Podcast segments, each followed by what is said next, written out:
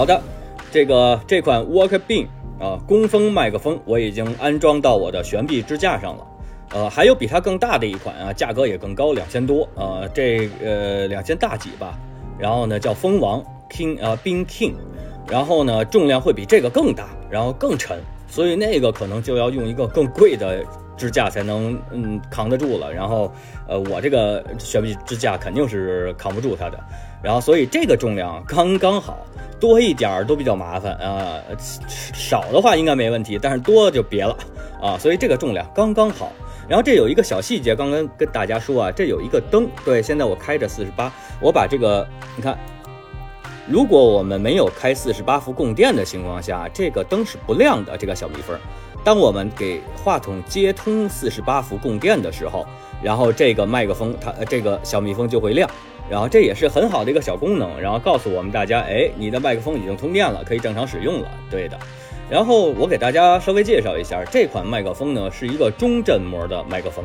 那为什么有中振膜这个这个这个型号呢？就是我们一般在某宝上听到的都是呃大振膜什么什么麦克风，对吧？然后包括呃进口啊、国产都是这样。那有什么好处呢？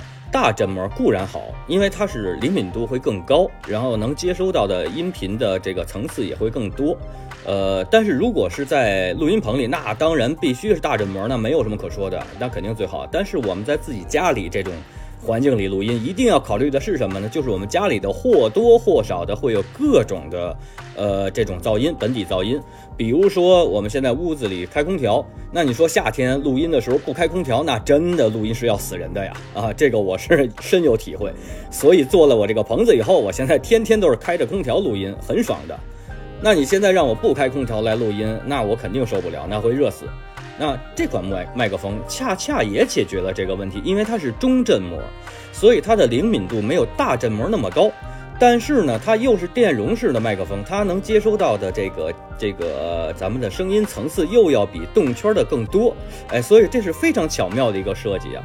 呃，等下我呢开着录屏，然后大家看一下，我也就是实际不做效果，一边录音，然后一边这个麦克风能产生的是什么样的效果？好吧，如果大家有兴趣的话，也可以跟我留言来询问这个麦克风哈。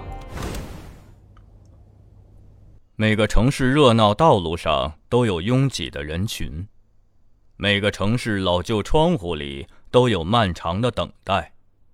每个城市相爱的季节里都有大雨倾城的光景，但不是每个城市都有恰到好处的爱人和厚实的归属感，这便是奋不顾身的理由。留下，无非就是彻彻底底的心甘情愿。